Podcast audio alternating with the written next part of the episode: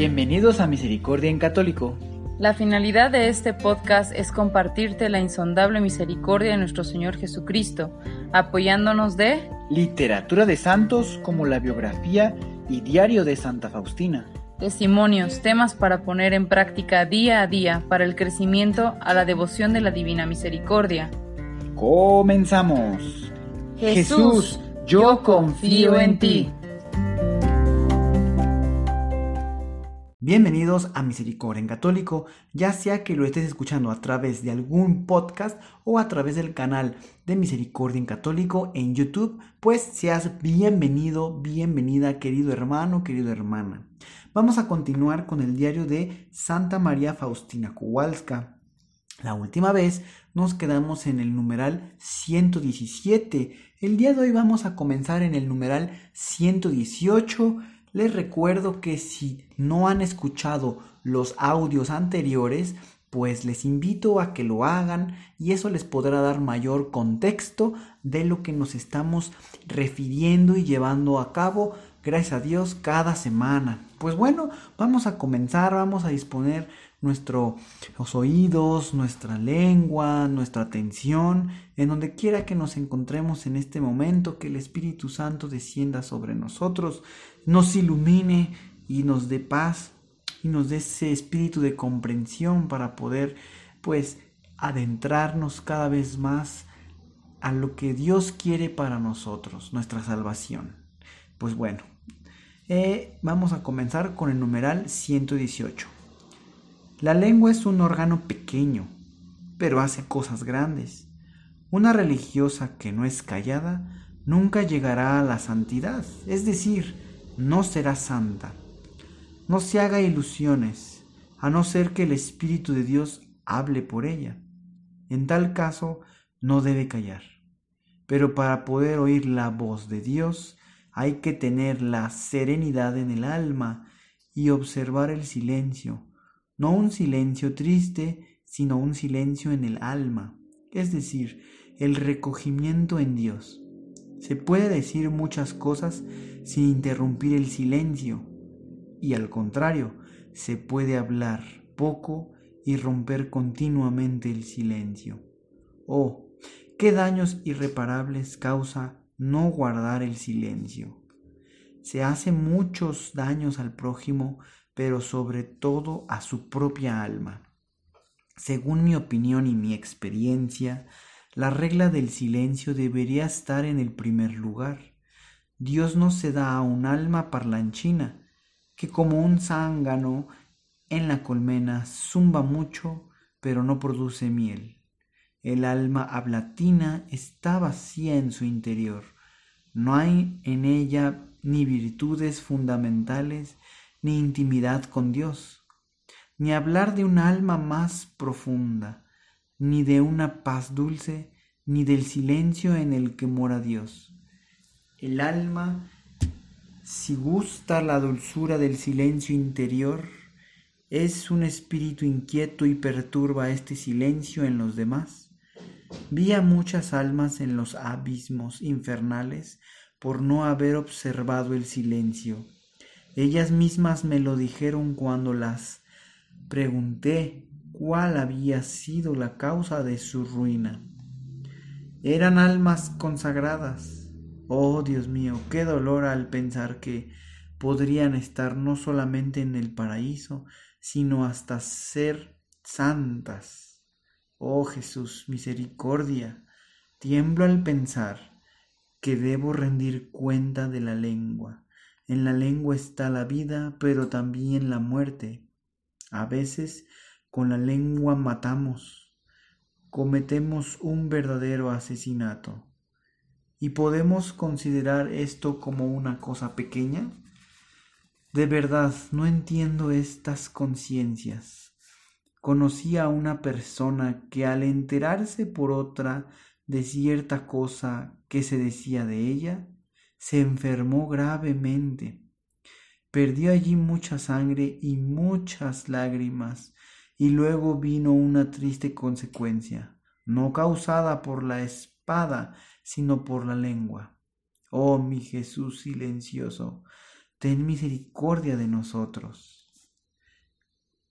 He pasado al tema del silencio, pero no quiero hablar de esto, sino de la vida del alma con Dios y de su respuesta a la gracia. Cuando el alma ha sido purificada y el Señor está en relación, en intimidad con ella, ahora se concentra toda la fuerza del alma en tender hacia Dios. Pero ella de por sí no puede nada. Aquí solamente Dios arregla todo. El alma lo sabe y está consciente de ello. Ella vive todavía en el destierro y comprende bien que puede haber todavía días nublados y lluviosos, pero ella debe mirar todo esto con la actitud distinta a la mantenida hasta ahora. No se refugia en una paz engañosa, sino que se dispone a la lucha. Ella sabe que es de la estirpe guerrera. Ahora se da cuenta mejor de todo. Ella sabe que es de la estirpe real todo lo grande y santo la concierne. Una serie de gracias que Dios derrama sobre el alma después de aquellas pruebas de fuego. Goza de una estrecha unión con Dios. Tiene muchas visiones sensibles y espirituales.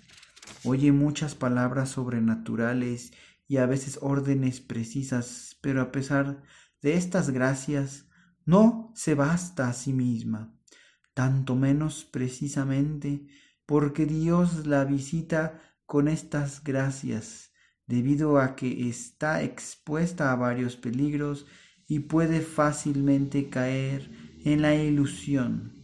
Debería pedir a Dios un guía espiritual, pero no solamente pedir un guía, sino que solicitar y buscar a un director que entienda las cosas como el caudillo que tiene que conocer los caminos por los cuales conduce a la batalla. A un alma que está unida a Dios es necesaria prepararla para grandes y encarnizados combates. Después de estas purificaciones y pruebas, Dios trata con el alma de modo especial, pero el alma no siempre colabora con estas gracias no porque ella misma de por sí no quiera colaborar, sino que enfrenta tan grandes dificultades interiores y exteriores que de verdad hace falta un milagro para que esa alma se mantenga a estas alturas. Aquí necesita obligatoriamente al director. A menudo llenaba mi alma de dudas y algunas veces mi alma se asustaba de por sí, al pensar que después de todo yo era una ignorante, no entendía muchas cosas y menos todavía las cosas espirituales. No obstante, cuando las dudas aumentaban, buscaba luz en un confesor o en las superioras, pero no obtenía lo que deseaba. Cuando me descubrí ante las superioras, una de ellas conoció mi alma y el camino por el cual Dios quería conducirme. Siguiendo sus indicaciones, empecé a avanzar rápidamente en el camino de la perfección. Sin embargo, eso no duró mucho tiempo. Al descubrir mi alma más a fondo, no recibí lo que deseaba y a la superior a estas gracias le parecieron inverosímiles, así que ya no pude obtener nada de ella. Me decía que no era posible que Dios conviviera tan íntimamente con una criatura. Yo temo por usted, hermana, si acaso no sea alguna ilusión. Tome consejo de un sacerdote. Pero el confesor no me entendió y dijo es mejor que usted, hermana, hable de estas cosas con las superioras. Y así andaba de las superioras al confesor, del confesor a las superioras, pero sin encontrar la paz. Estas gracias de Dios empezaron a ser para mí un gran sufrimiento. Más de una vez dije directamente al Señor Jesús, tengo miedo de ti. ¿No eres acaso algún fantasma? Jesús siempre me tranquilizaba, pero yo siempre desconfiaba. Una cosa extraña, cuando más yo desconfiaba, tanto Jesús me daba más pruebas de que Él en, era el autor de estas cosas. Al darme cuenta de que no obtenía ninguna tranquilidad de las superioras, decidí no hablar más de estas cosas puramente interiores. Por fuera procuraba como una buena religiosa hablar de todo con las superioras, pero de la necesidad del alma hablaría solamente con el confesionario. En el confesionario, por muchas y muy justas razones, entendí que la mujer no es llamada para discernir tales misterios. Me expuse a muchos sufrimientos inútiles. Durante mucho tiempo fui considerada como poseída por el espíritu maligno y me miraban con lástima y la superiora tomó precauciones con respecto a mí. Llegaba a mis oídos que las hermanas me miraban como si yo fuera así, y oscurecía el horizonte en alrededor. Empecé a evitar estas gracias de Dios, pero si ello no estaba en mi poder, de repente me invadió un recogimiento tan grande que contra de la voluntad me sumergí en Dios y el Señor me tenía a su lado. En los primeros momentos mi alma siempre está un poco asustada, pero después una paz y una fuerza extraña llenaban mi alma. Hasta aquí se pudo soportar todo, pero cuando el Señor me pidió que pintara esta imagen, entonces de verdad empezaron a hablar y a mirarme como una histérica y una exaltada, y eso empezó a propagarse aún más. Una de las hermanas vino para hablar conmigo en privado y se puso a compadecerme. Me dice, oigo hablar por usted, hermana. Es una exaltada que tiene algunas visiones. Pobre hermana, defiéndase de ello. Fue sincera aquella alma y lo que había oído me lo dijo con sinceridad, pero tuve que oír cosas semejantes todos los días. Solamente Dios sabe cuánto eso me atormentaba. Sin embargo, decidí soportar todo el silencio y no dar explicaciones a las preguntas que me hacían. A algunas les irritaba mi silencio, especialmente a las más curiosas. Otras, las de pensamiento más profundo, decían que seguramente Sor Faustina estaría muy cerca de Dios, y visto que tenía la fuerza de soportar tantos sufrimientos.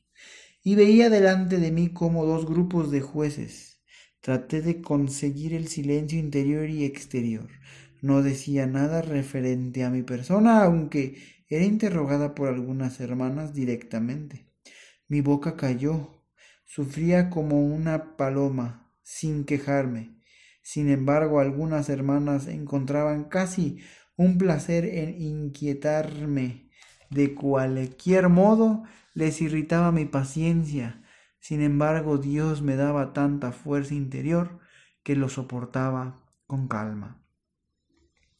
Pues bien, queridos hermanos, esto que el día de hoy hemos pues le he estado eh, escuchando son, son unas cosas muy importantes.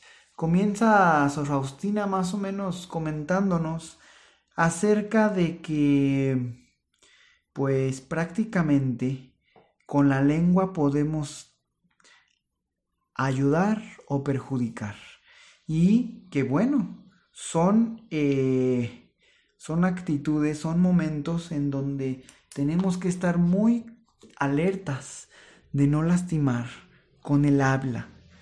Pidamos perdón a Dios por todas y cada una de las veces que hemos hecho mal uso de la lengua que nos perdone Dios, que su misericordia se derrame en nosotros. También, unido a esto, escuchamos a, a Santa Faustina hablar del silencio. Es importante tener silencio para escuchar la voz de Dios, para tener paz. Así que yo los invito, queridos hermanos, a que en algún momento del día escuchen el silencio. En el silencio van a escuchar a Dios. Y también es importante recordar que antes de hablar o decir algo, recordemos que puede ser bueno no hablar y mantenernos en silencio. Evitaremos el daño al prójimo y sobre todo el, el daño a nuestra alma. Pues queridos hermanos, les agradezco por estar escuchando todo esto, estos 15 minutos de esta semana, espero que les puedan ayudar, lo puedan implementar a su día a día y bueno, como siempre les digo, que la paz esté con ustedes y que Dios los bendiga. Hasta pronto. Si es la primera vez que escuchas nuestro podcast, te invitamos a que escuches el numeral 0,1,1, que habla sobre las temáticas que se desarrollan en este podcast y el lenguaje que hemos propuesto para identificar cada una de ellas y así sea más fácil para ti escuchar las que más te agraden. Te dejamos el link del audio y la lista de las temáticas en la descripción que este audio tiene.